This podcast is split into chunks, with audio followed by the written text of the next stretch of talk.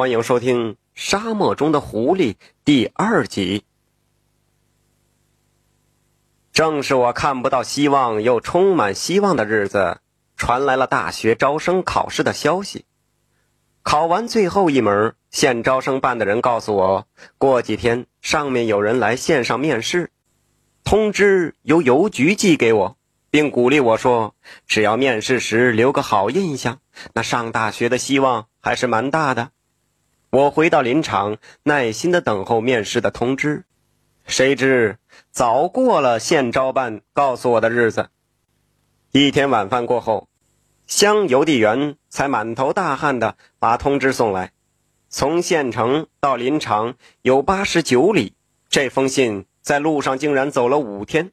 幸亏这通知发现的早，让我第二天早上八点到县招办，和录取学校的招生老师见面。这事关我的前途，我决定连夜出发，步行到县上。我拿了些干粮，挑了根合手的镐把，就着星光，怀着几分悲壮，就出发了。夜晚在沙漠行走，那绝对是难得的意境。我一会儿爬上一座沙丘，一会儿又迈进两座沙丘之间的谷底。由于要照顾方向，有时候走在人们踩出的路上，有时候只好重新开路。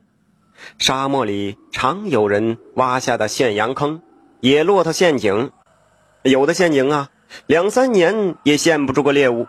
那为了防止人误入陷阱的标志，早被大风刮没了。像我这样深更半夜的瞎走，往往很危险。想到这儿，我的脚不由得放慢了脚步。大约走了两个小时，一走到这片沙漠的中部，再走一半就会走出沙漠，于是速度快了起来，也懒得拿镐把探路了。正走着，只觉得身子往后一仰，咕咚一声，还没来得及反应，我已经一屁股。坐在摸不着四边的井底里，嘿呦，这个陷阱有一丈多深，井口依稀可以望见天空中一眨一眨的星星。等回过神来，我开始害怕了。我得想办法从陷阱里爬出去呀！上大学的事早被扔到脑后，真要刮起三天三夜不停的风，这，这还不得把我给活埋了哇！我向陷阱四壁摸去，这四壁是柳条编织的护墙，柳条有拇指般粗细，我根本抓挠不动。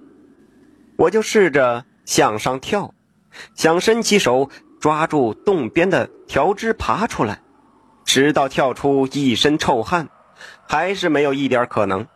我一屁股坐在地上，喘着粗气，想想其他的办法。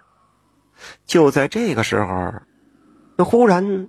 洞口映出一对尖尖翘起的小耳朵，哎，是那对狐狸来了。公狐低声的叫起来，在和我打招呼。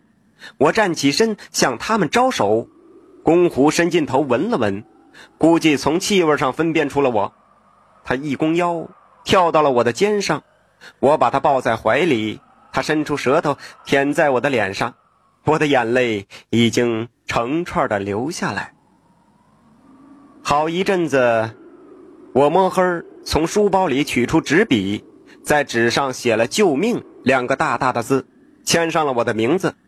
我把写好的纸条塞进帽子里，示意狐狸把帽子叼起来，然后把狐狸拖出洞口。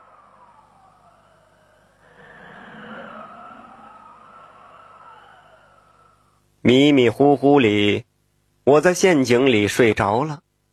一阵狗叫声把我从昏睡中吵醒了。这时候天已大亮，上面有人问：“棚里有人吗？”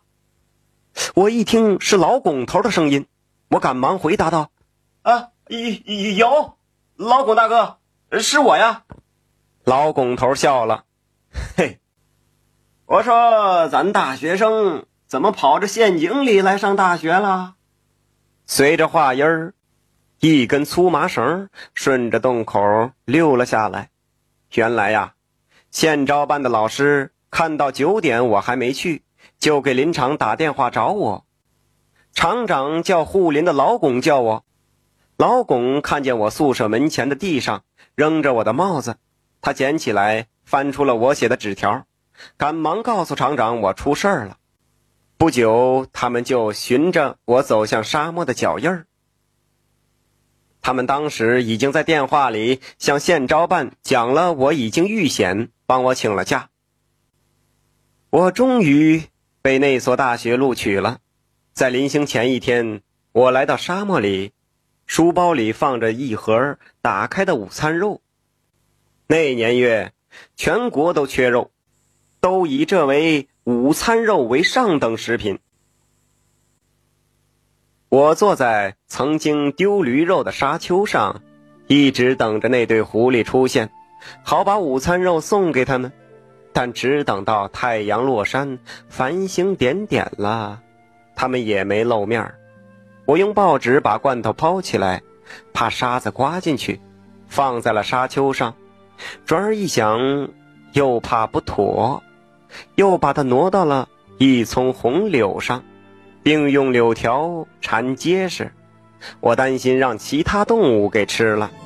收拾好这些，月亮已经升上半山腰，我一步几回头的回去了。